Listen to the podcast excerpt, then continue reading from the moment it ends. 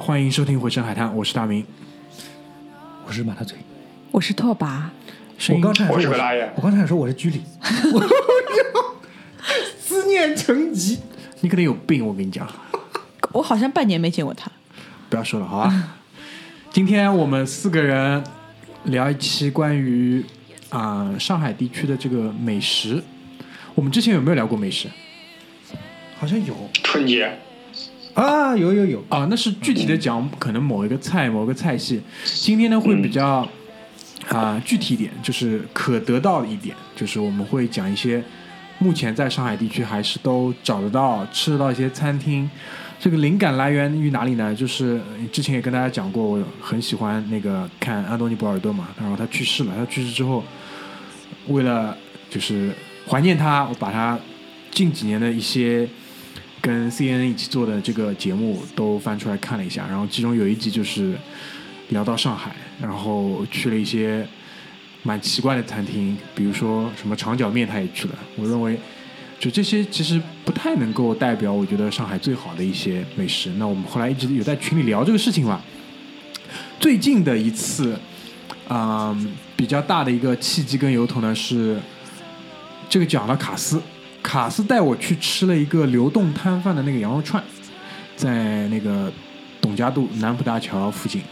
然后呢，我也带马大嘴跟阿九去吃，吃完之后马大嘴就一直说好嘛，然后也在群里聊这个事情。然后葛大爷就讲，其实不如我们就可以讲一下嘛，你们知道这些比较可能不太为人所知，在大众点评上也没有这么有名的一些比较隐秘的这种小馆子、小摊贩，你们觉得吃过觉得好的，我们可以拿出来讲一讲。我觉得蛮好的，我们就愿意去跟大家分享一下，好吧？首先就是会有几个特点，第一就是这些地方我们肯定都吃过的，都是 都废话，怎么介绍的？哎，有些人是没吃过，搞得跟真的一样，对吧？逢人就推荐什么长角、耳光之类的，对吧？没吃过，好像邪风怪的。哎，所以我们今天还是会讲一些我们吃过的这些小馆子，好吧？有一些可能还，呃，我们会讲到一些可能我们吃了很久，然后呢，他也一直经久不衰的这些小馆子，包括很多有一些我们的听众，包括来上海也会问我说要推荐一些餐厅，我之后会介绍一家。嗯，基本上就是逢人就推荐，包括我自己接待一些外宾，对吧？外地的来宾跟外国的来宾，宾对接待外宾的指定餐馆，我也会跟大家对吧脱盘而出，倾囊相授，这很坦诚的一期节目，好吧？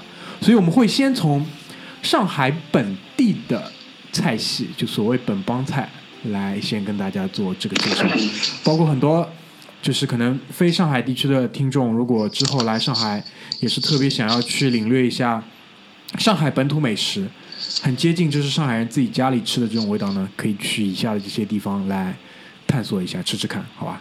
要不拓跋先来，拓跋因为有一家在那个清单上的，在你说的途中，我又想起来一家，啊，没关系我先说一家，我最近也不是最近了，也也有一段时间了。其实我有点舍不得推荐，就怕推荐了很多人去吃，本来就要排队了，这家排队都排不上没有，那么的 那么多人听，你放心好吧？万一呢，对吧？是这样的，这家店 虽然我在这家店有很不好的回忆，但是我还是老是要去吃啊。回不好的回忆跟他没有关系，跟人有关系。对，突然很想听，但又不敢听。我不想我也是，我突然八卦的心就起来了。我不想告诉你。好吧，这这家店叫叫它的名字叫扬州小吃，但它不是小吃，好像也不是扬州菜，感觉就是它本来开在那个那个那个那个合肥路。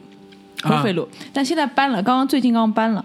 然后的话，它它是一个夫妻老婆店，就是只有两个人，加上一个他们有一个雇员是专门端菜的，就三个人。然后炒菜就是那个呃那个老婆炒，然后切菜就是那个男的切菜配菜。啊这个蛮奇怪的嘛，一般都是男的来哎，对对对，对他们有的时候会换，有的时候会换，可能就炒累了，就是炒累了，反正就是年纪很大了，就是那种六七十岁了，不是那种年纪轻的那种，六七十岁，然后一个饭店就在很小很小的，就是人家弄堂口啊。是一个店面，啊，然后那个里面店面走进去只能放六张这种双人桌，嗯。嗯，然后他的那个呃天花板都是那个斜过来的，就是很小嘛，就是哦感觉在阁楼里一样。嗯然后呃，因为只有两个人炒嘛，就做菜很慢，所以基本上每次去都是要排队的。甚至有的时候要排一两个小时，但是人家还在门口等，就在那个弄堂口。然后这个菜真的做的很好吃，就是怎么好吃呢？就是它也它也没有放什么特别的东西啊，就是很家常的菜。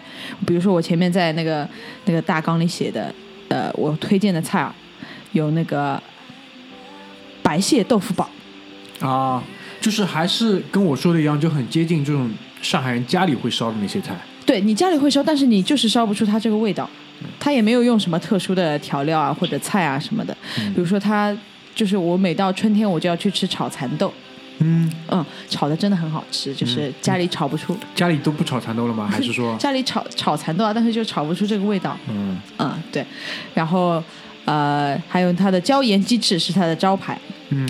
就是一般呃现在吃鸡翅，大家吃的那种都是什么美式啦，什么那种啊，但是上海上海人煎鸡翅就是不加调料的，就是盐腌一腌，然后煎一煎，然后加点椒盐煎一下、就很好吃。对，所以这家店现在开到了西藏南路，大家可以搜的，可以搜得到的，还是叫扬州小吃？还是叫扬州小吃。好的。然后它店面变大了，然后我也去吃了一次，就是它搬搬了位子之后，就是味道还是没变，还是这个本人炒的啊，没有变，所以还是虽然变大了，就还可以吃。就是消费应该也是不高的吧？呃，很平，两个人一百多块钱吧，啊，就真真正的这种就是平民小吃，对对平民的这种餐厅，就是是点很多菜那种，就是我每次就要点很多菜，就是两个人就一百多块钱吧。可以啊，我们以后可以去试一试。那你们可以去试一下。等等葛大爷来上海的时候，嗯，可以可以，就讲到夫妻老婆店，其实我印象当中会跳出来第一家在那个进贤路上，进贤路上有不少我们就是很传统的那种那个本帮菜，比如说我们海金滋是是拓跋带我们去的吗？是吗？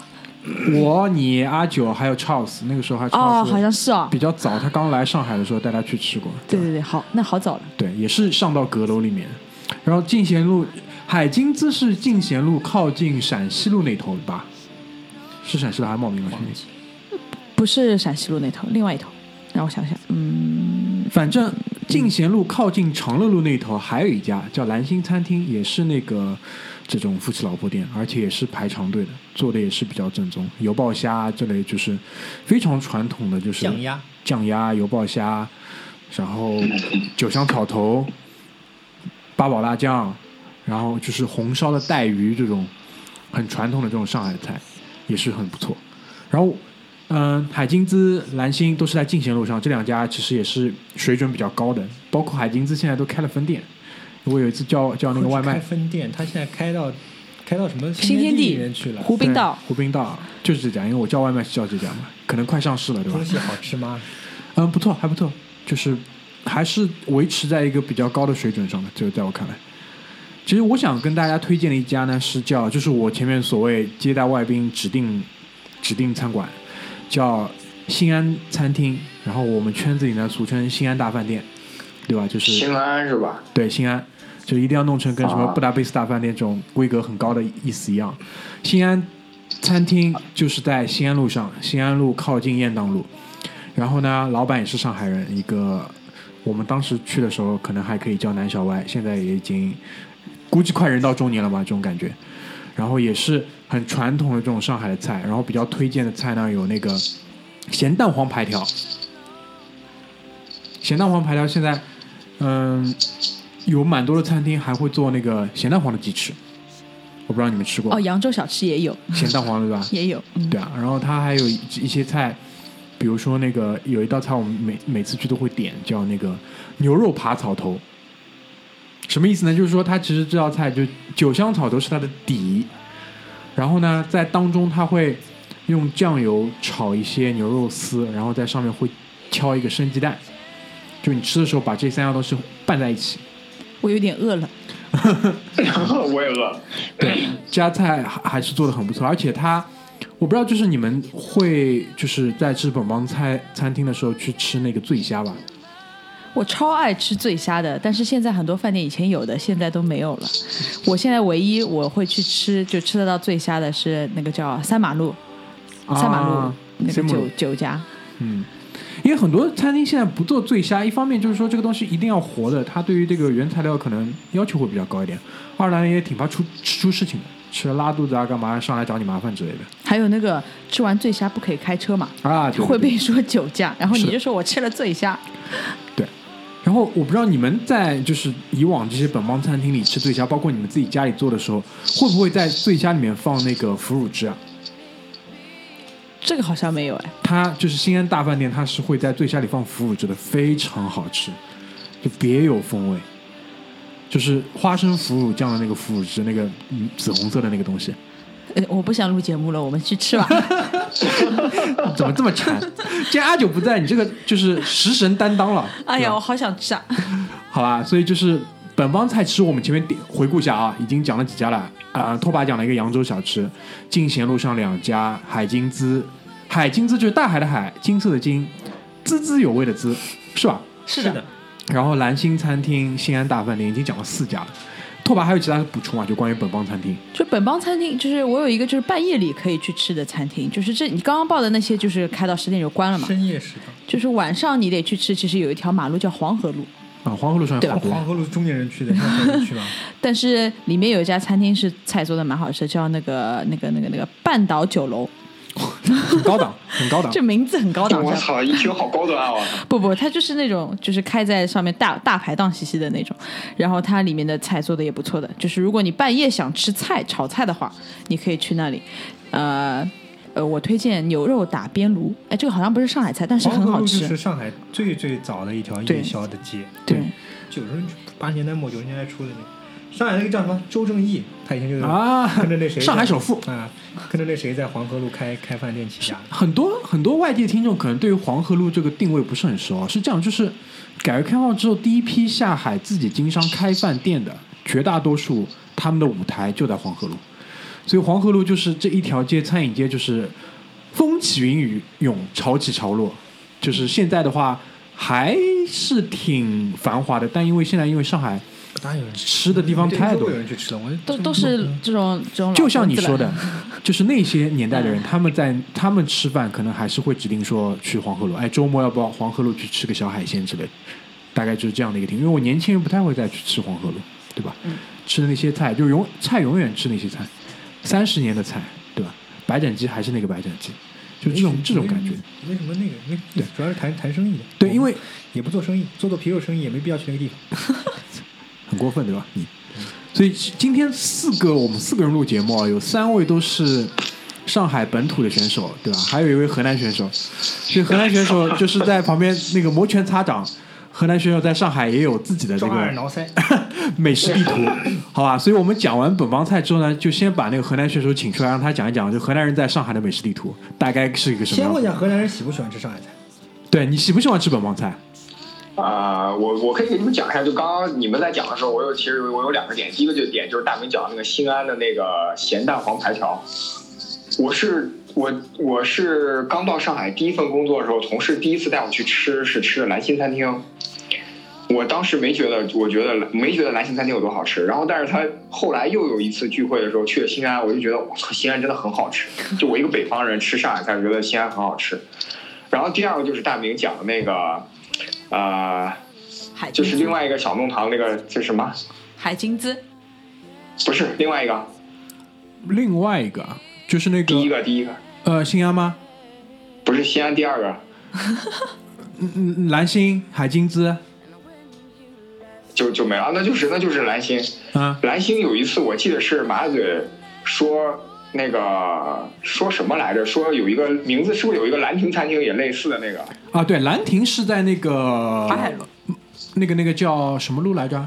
松山路松山路上，松松山路上对松山路靠近那个太昌路，安达仕酒店对面，然那个是后就说，哎，我说我这家吃，对对对对对对，然后我说，哎，我吃过这家，我当时搞错了，然后他说，你你确定是这家吗？哦，然后我后来想是兰亭，实际上并不怎么好吃，因为兰亭后来我有一次跟同学去吃了一次，然后是那个我就说我记错了，反正这个我是对本帮菜，但是整体上来讲，我对于本帮菜的接受度比较低，为什么？这个就是太甜了吗我其实不是很喜欢浓油赤酱那种感觉。这不怪他，你对看全国各地除了上海之外，有几家本帮菜馆？是的，这就没有开不出来。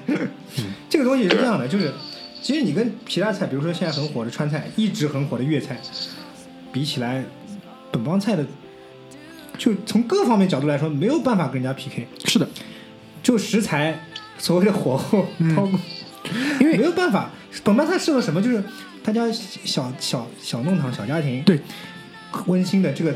就以前那种灯还还不是很亮，像那种日光不是的那种黄光的那种灯，流进眼中，就很温馨的坐在这里吃，爸爸妈妈烧一桌菜，这种吃法，那个感觉是很温馨的，连温暖都很少，就是温馨，你不要再讲了啊啊！你这生煤球炉的这种画面感已经出来了。对，就很温馨嘛，就是吃的更多吃这种记忆。但是你想，就算排队的话，你本帮菜排队最火最火什么进贤路那些餐厅，十桌，他才排才排多少桌，能跟他妈的那个什么小龙坎比吗？那人家桌一共大概就十桌。不能比，不能比。但是就是喜欢的人，就是他他会他会成为一个点缀的东西。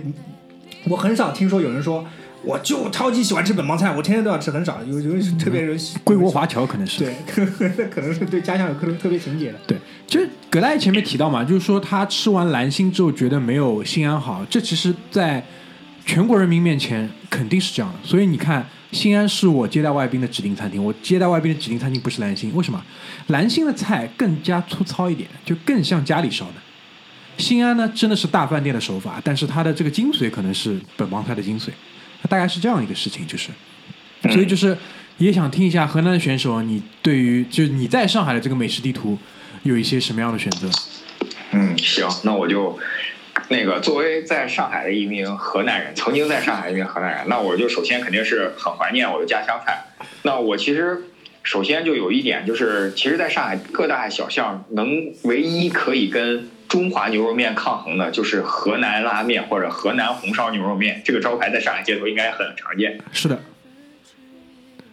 然后我说的第一家，我给大家推荐的第一家，是我在上海试了非常非常多的餐厅之后，我发现它超越了上海百分之九十五吧，我感觉应该是百分之九十五以上的河南餐厅，叫河南林家林家红烧牛肉面，林就是树林的林，家就是那个呃，就是一个单人旁两个土的那个家。他在浦东新区联波路啊、应该是两百一十八号吧，在我家，因为两百一十九号是个东北餐厅。我操，真他妈的懂。然后 怎么了？你这个精准定位有点可怕。继续，继续，继续，继续，继续。百度地图，呃，大家不要看它的招牌是河南林家红烧牛肉面，进去千万不要点红烧牛肉面。红烧牛肉面在河南没有人吃的，我们在河南吃的是河南烩面。这家店牛逼就牛逼在，你可以在点菜的窗口看到他用羊骨熬的一大锅汤。他这个羊汤既可以做他的那个烩面的汤底，也可以直接盛出来做羊汤。烩面是什么东西？我想知道一下。什么？烩面是什么东西？烩面就是大杂烩加面条，就这个。什么意思啊？哎烩面里边，我嗯我问个问题啊，就是嗯至少在我的认知范围里面，就是我们这边下面嘛，用开水下，下完之后放在汤里面。所谓烩面，是不是直接用那个汤去把那个面煮熟啊？对，是用羊汤，经讲讲究的是用羊汤，不讲究的话直接用白汤，因为白水快一些。啊，然后就是就是面要放在这个食材跟汤里面一起再烧一烧的，对，而不是就是我们这边汤是汤，面下完之后放在汤里。对，所谓烩就是区别在这里，可以这么理解吧？然后还会加上一些这个配菜，啊，我们的配菜不是你们的浇头，我们的配菜就是生的，然后跟这个面在同一种方式用同一种方式煮熟，但不一定在一起煮，嗯用同一种方式煮熟，然后烩在一起的话，就是说最终他们会放在一个锅里，同时再煮一下，就是最后再煮一下。啊，对，它不像你们的浇头是直接浇在上面的。哎，就你们我们就是这个时候就分得很清楚了，对吧？来继续继续，其实，其实我作为一个我作为一个吃面食的人来讲的话，其实我平心而论，我并不抵触南方的汤头面，但是说实话，南方面和北方面的差距其实并不在汤头和配料，而在面上。但这个面是我后来一直跟身边，包括跟你们也有过争论，跟我老婆也有过争论。其实大家的面都下功夫，但是下的功夫的点在不一样的地方。就那你说一下呢？就是不一样在哪里呢？就是北方的面功夫是下在面这个制作的过程中，就是呃不讲究形，但是一定要让面有劲儿，然后配比啊、发酵啊什么之类的，一定要掌握的非常精确。嗯然后南方的面是一定要形好、干散，然后至于牙劲儿啊，这个呃面水的这个配比啊什么之类的，并不是很讲究。这个好的，反正这个东西你们那边发源，你们说了算嘛，好吧？好吧，好吧。你们我们然后回过来这个馆子，这个馆子其实最让我惊异的，并不是我能吃到真的无限接近河南郑州的烩面。注意，烩面在郑在河南是分很多个派系的。嗯，嵩山少林派，这家店是无限接近于这个河南中东部或者说中东南部的这个口味。啊，就是它口口味之间的区别在哪里啊？可以简单讲一下吧？啊、其实就是这个，嗯，汤的浓度和放不放胡椒、白胡椒粉和这个一些配菜的差别。啊，对，然后这家店就是河南林家红烧牛面这家店的话，联播路上这家店的话，就是除了这个呃烩面真的是非常正宗，无限接近于河南中东部的口味以外，它能吃到河南最正宗的韭菜盒子，就河南版韭菜盒子，我们那个地方叫菜饼。那跟那个我们现在吃的韭菜盒子有什么不一样呢？我跟你讲，对你只有到河南说菜饼的时候，你才能吃到这个东西。这个东西实际上它并不是一张饼，而是有两张用鏊子烙成的干饼，中间夹的韭菜馅儿，它并不封闭。你懂我意思吧？啊，我明白了，因为我们这边其实是那个馅在里面的，对，你们 上海的饼一定是就是馅儿饼的话，一定是馅儿在里面，然后周围要封闭的。对然后你在河南吃菜饼，最正宗的地方是四周全部封闭的，稍微稍微这稍微精细一点的地方是只有在边缘封闭，然后切开了之后四周也是不封闭的。嗯，加不加蛋？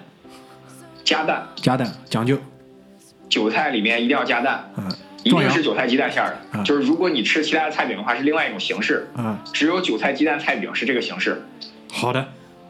啊。除了除了那个地方嗯，除了除了那个烩面跟那个菜饼之外，还有什么菜呢？还有什么特色菜？还还有就是它有最很接无限接近河南的呃羊汤和烩面配菜，就是说起来很普通，就是什么莲藕、腐竹这种凉菜，嗯但是它调的味道真的是，就是像在，我总觉得在南方所有的东西，不管是加了糖也好，还是加了酱油也好，微微都会有一一丝甜口，嗯但是那个地方调的酱酱菜完全就没有这个甜口，嗯呃凉菜就没有这个甜口，嗯，就非常适合一个河南人解决一下乡愁。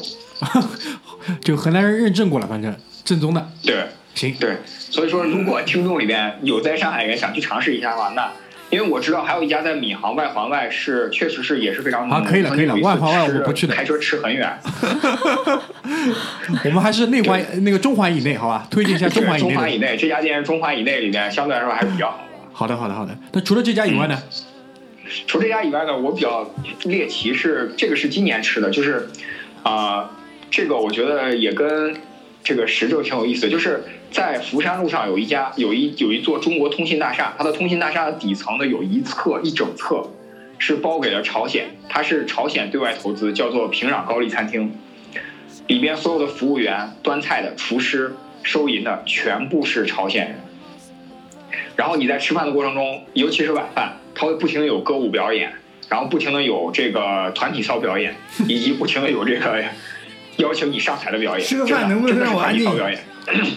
哎，我不知道，就其他几位，你们有没有去吃过类似这种很正宗的这种朝鲜餐厅？没有，我没吃。没有，我吃过一家，在那个赵家浜路大木桥路口，但这家餐厅现在已经没有了，就跟葛大爷讲的一样，应该是这种朝鲜对外的一些投资吧。反正就是我跟我爸妈一起吃，然后我爸就说，一会儿服务员问你什么东西，你就不要回答，他会问的比较细，就是多大啊，家里几口人啊，然后是干什么的啊，就是有意无意会用这种说的不太好的中文去跟你搭讪。然后又按照我爸的说法，反正都是朝鲜间谍。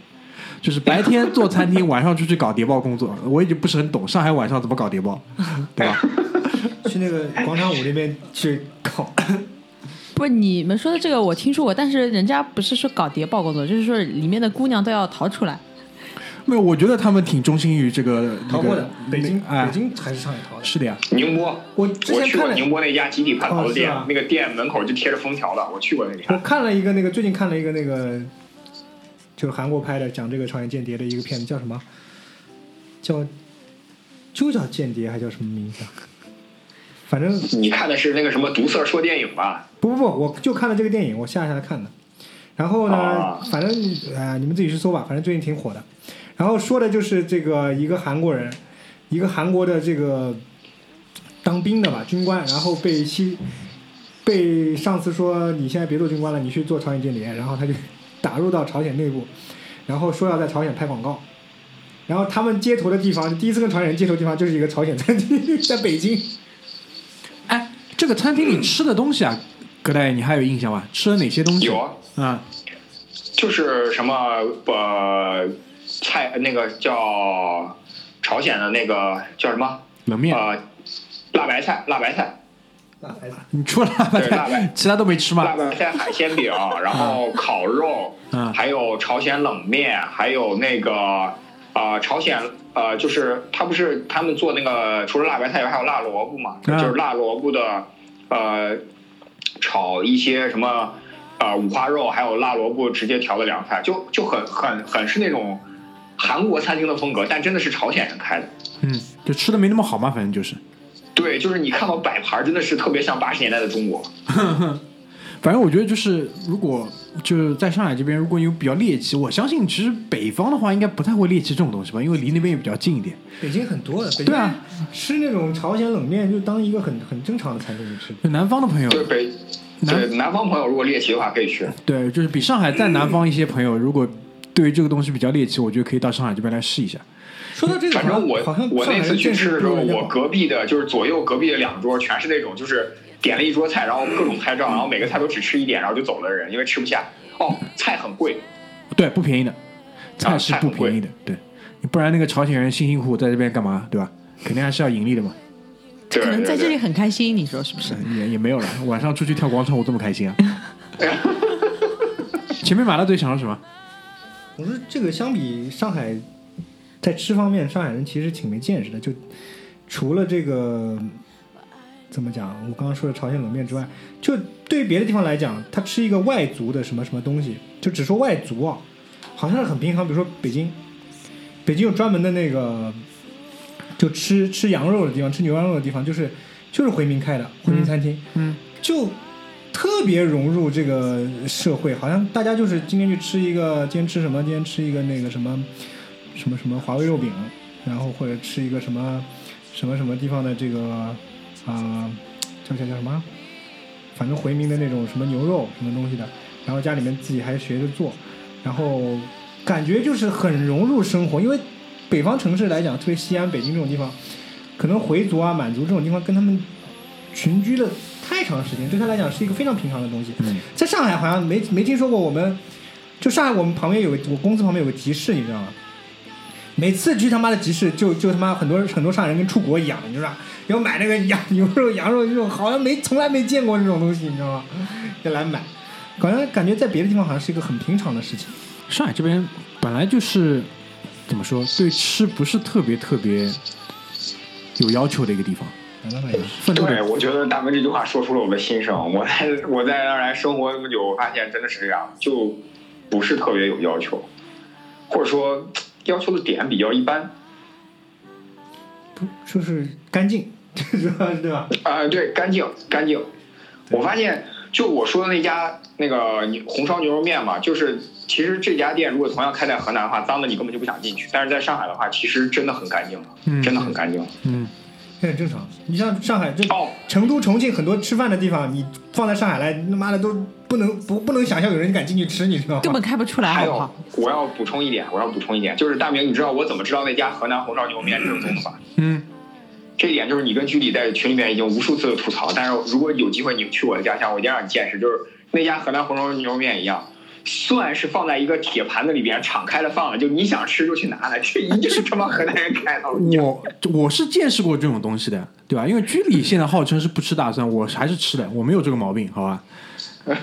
居里干什么把自己弄成这个样子？他他现在的意识流就是说多吃点洋气的东西，对吧？这个我我是我承认，但是这一点其实是小阮不好，这个人不洋气啊，关键是。小阮不是你半年没见他，说不定人家现在你洋气了。你洋气吗？你自己讲。还行还行，You sang me Spanish lullabies, the sweetest sadness in your eyes. Clever trick.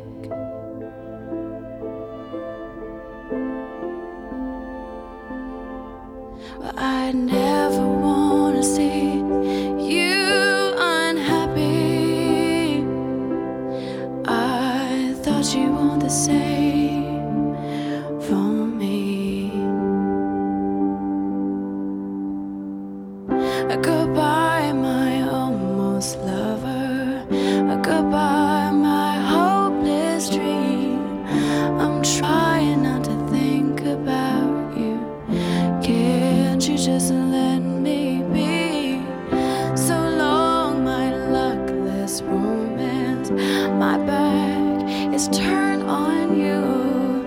Should I known you'd bring me heartache? Almost lovers always do.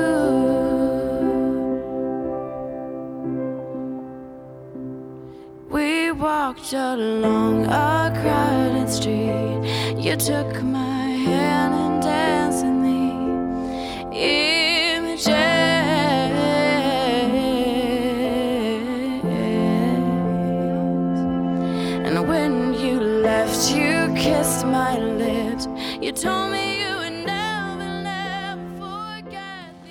上半场结束的时候啊，正好嘴嘴提到了他公司旁边的这个清真集市。其实就是大家如果知道的话，其实清真集市在上海，包括在国内，其实还是有蛮多的。然后一般都会在周五，这个是宗教的习惯，对吧？所以嘴嘴，你那个清真集市是在浦东的原生路，对吧？嗯，原生路地铁站出来就有一个清真寺，然后旁边会有清真集市。那我们这期节目在开始的时候也提过，就是说这期节目的一个直接的契机跟来源，就源自我们又找到了一个新疆的呃流动的羊肉串儿摊位，在董家渡附近，董家渡那个。嗯、南浦大家下面有个工商银行，它是流动摊位嘛，每天夜里才出来，然后叫阿丽，阿丽烧烤流动摊位，然后带嘴嘴也去吃了一下，对对对，这个摊位的那个评价非常非常的高。还可以，嗯 羊肉特别好，就因为你吃过不同地方的羊肉，你你就开始有比较了嘛。嗯，它那地方，嗯我不知道是新鲜还是它它自己腌制的方式不一样，就是非常的入味。然后呢，有的不好的羊肉串给你吃起来就是只有咸味，只有辣味，嗯，就盖去了其他的本本身的本身对，它羊肉的味道。很好，然后烤的也很好。对，它很鲜，羊肉很鲜美，而且羊肉吃起来跟别的肉不太一样，羊肉是有是甜味的。你如果吃吃的比较比较好的羊肉的话，我平时不这么吃羊肉的。羊肉这种东西呢，就是我吃可能跟大家一样，限定这种吃法，一种是要么腌热气羊肉，要么就是烤，因为这种方式呢比较容易去除它的膻味。上海有种羊肉，就包括苏州这边叫藏书羊肉，上海那上海附近还有什么白切烧羊肉啊，对对对，这两种羊肉我是碰都不会碰的。嗯，我不知道有没有人特别喜欢啊？我啊你特别喜欢是吧？就是问你个问题啊，就是牛羊鸡啊、牛羊猪，然后鸡鸭鱼，你排一下序，我现在吃的最多的应该是鸡跟牛，就你喜欢的程度排下序。喜欢的程度啊，嗯，他是不吃鱼的，马大嘴不吃鱼。啊、我这两种应该鸡跟牛应该排在差不多的的地方。嗯，那猪肉呢，可能以前吃的多，现在不知道为什么，因为可能现在带猪肉的菜真的比以前少了，就是不不是比以前也少，就是大家会出去点，就比如他坐在一个地方吃饭啊，你不会点红烧肉，很少会点猪猪肉的菜，很少了，对吧？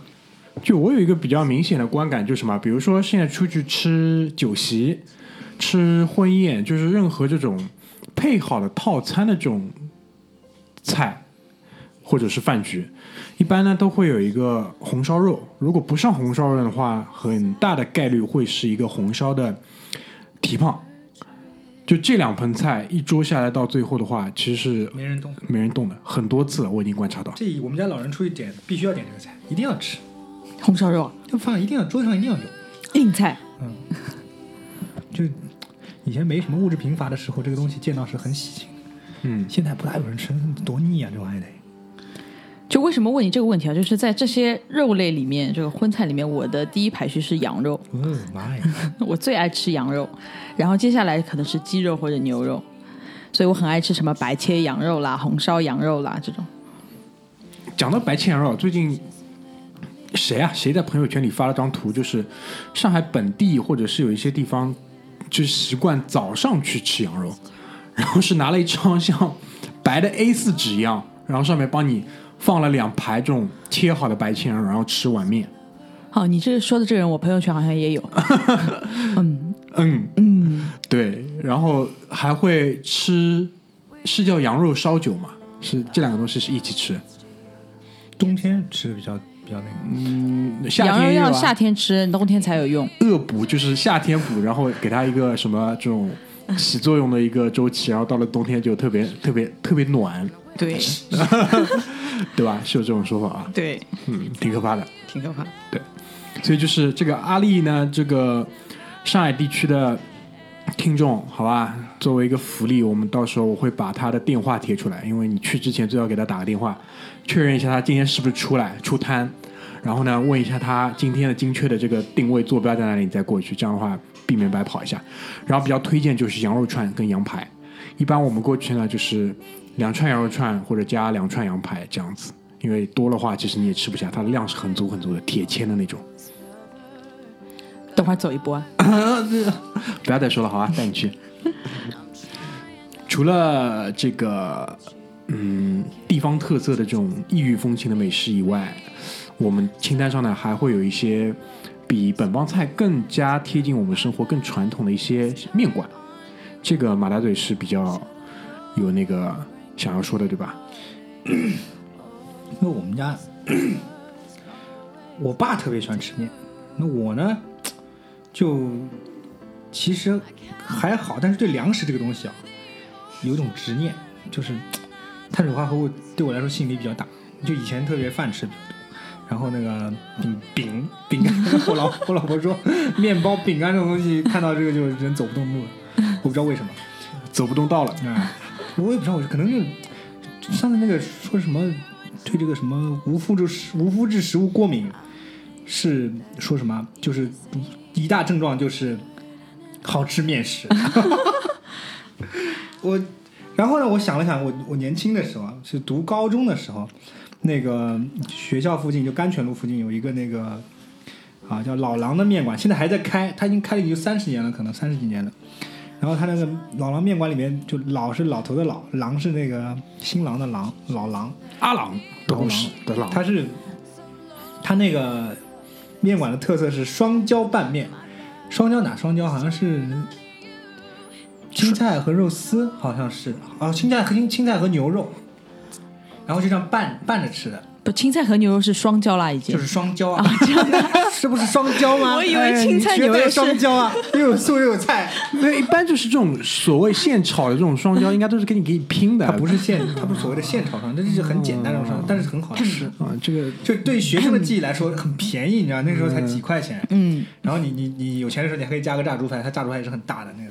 然后我以前还喜欢吃它的炒炒米粉，嗯特别棒。嗯它后来搬掉了，搬到那个搬到甘泉路的另外一边了吧？但是还在那一块，就是呃我们回味高中时高中时光的时候，常常会提起这个地方，就是那个时候是长身体嘛，长身体那个很缺乏粮食的时候，你知道吗？我觉得你是不是带了一些这个美好的回忆，所以还是挺好，因为因为它是这样的，它有很多上海上海我们这种小上海小朋友就是喜欢吃那些东西，比如说炒面，比如说炸猪排、罗宋汤。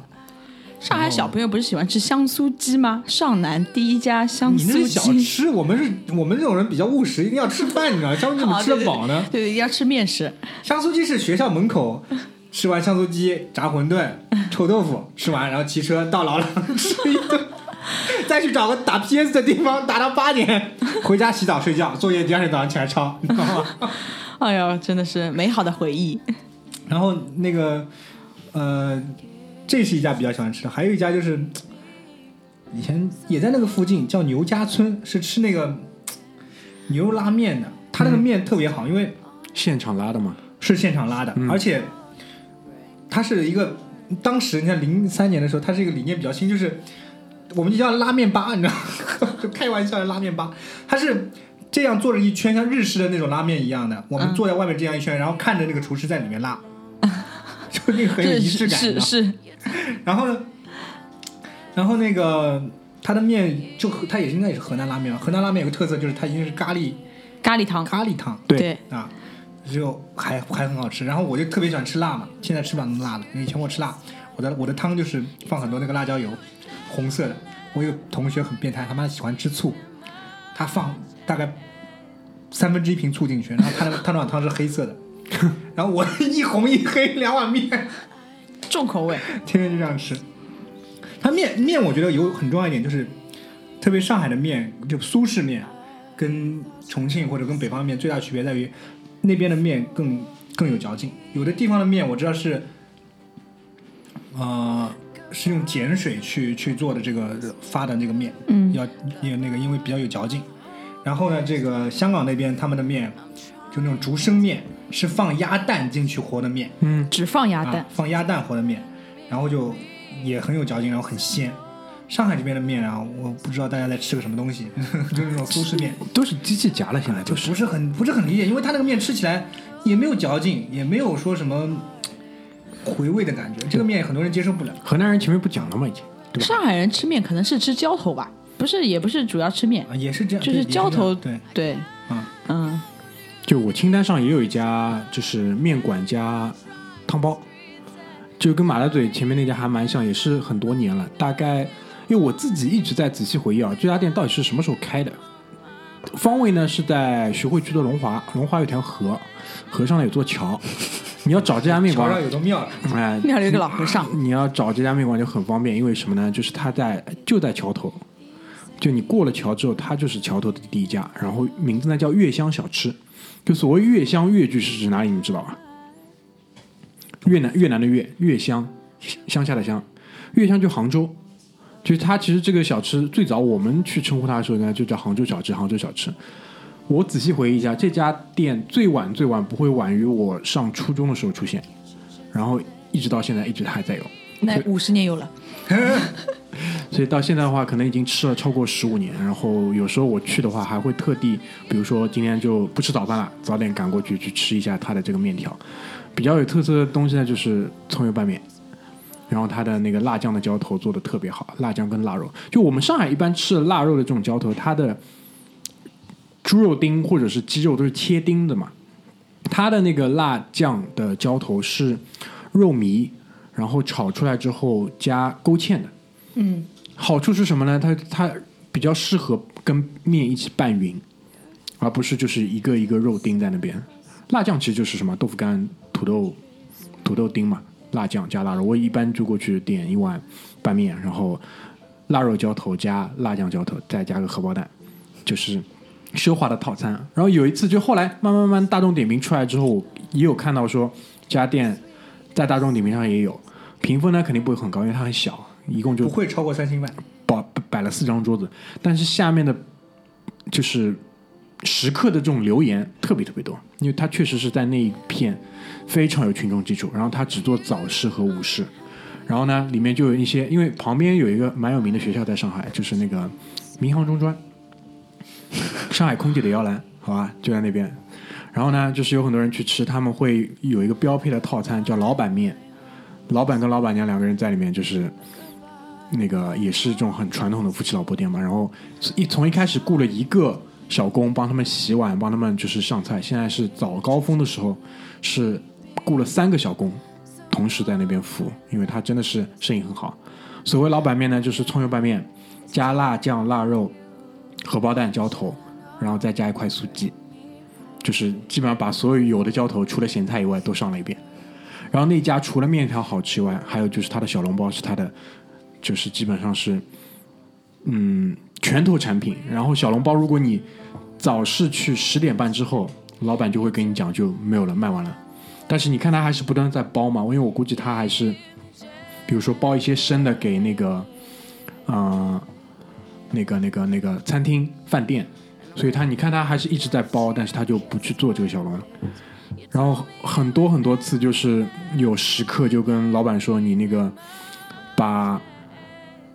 那个店面啊，再租的大一点或者怎么样，老板都是拒绝的，他就不要。我觉得他做这点生意就够了，以至于后来有一个食客帮他提了个字叫“细水长流”，现在就挂在那个店铺。这家店我带 Charles 去吃过，就是得到了他那个好评。晚上有机会哪一天，比如说大家早上睡不着觉，有一次我们录那个是那个夜的三部曲的时候，我不是说过有一次我去那个徐汇滨江。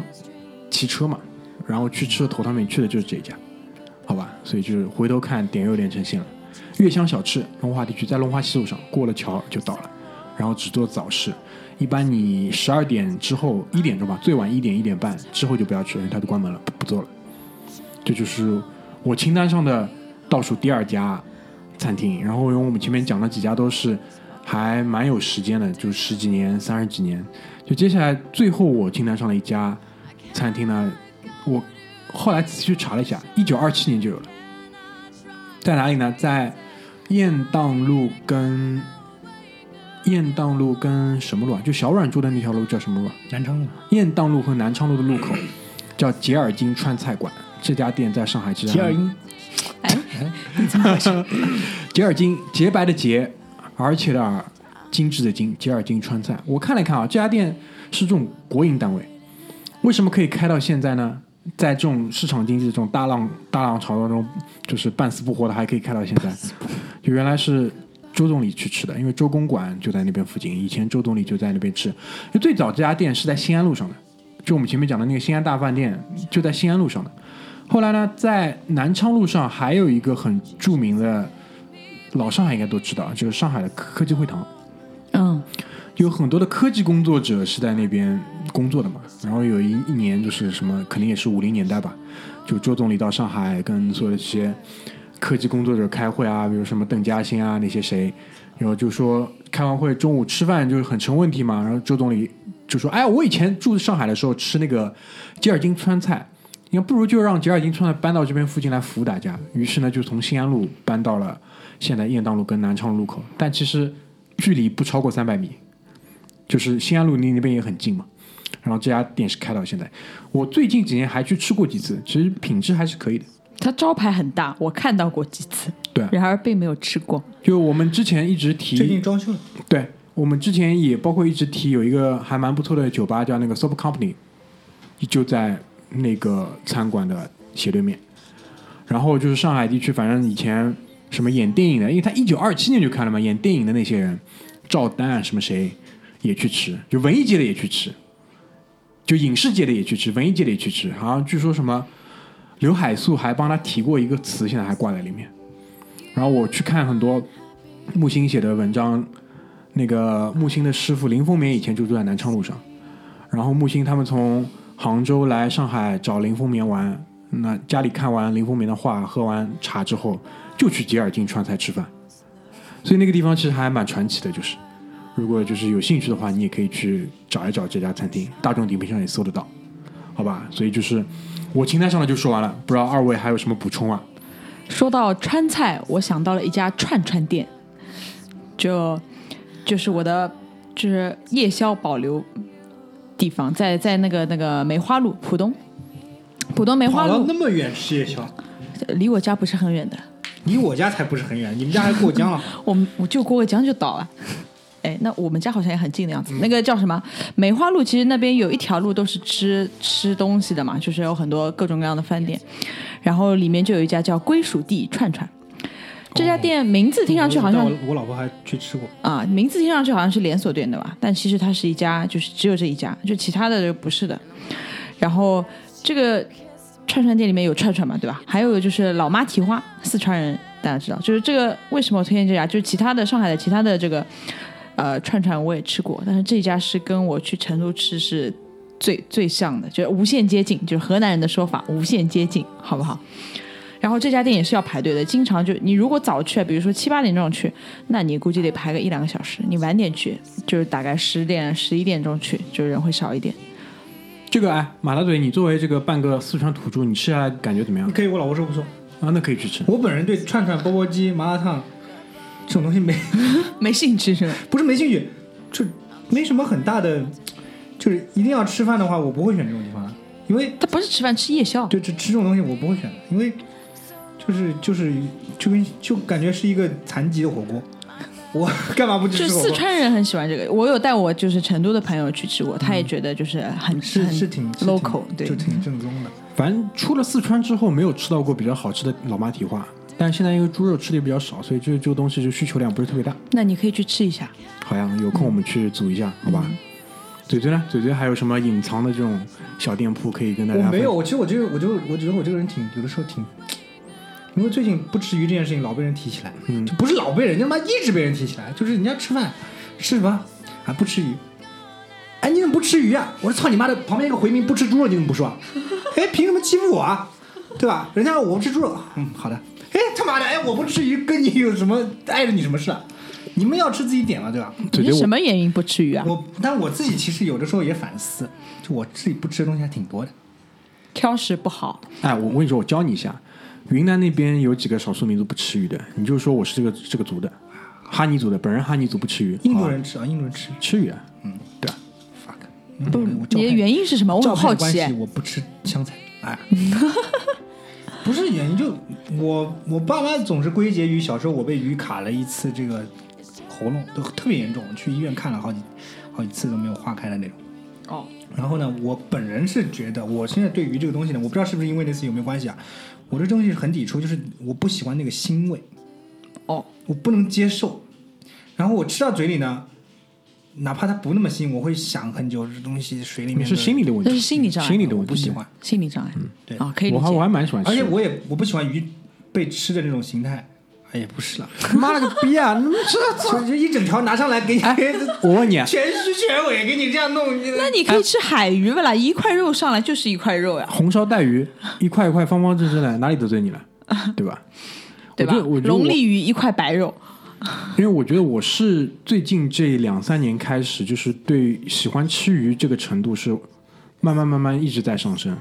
对对猪肉的需求下降之后，对鱼类的这种需求就上升，上升很明显，就两条那个交错的曲线。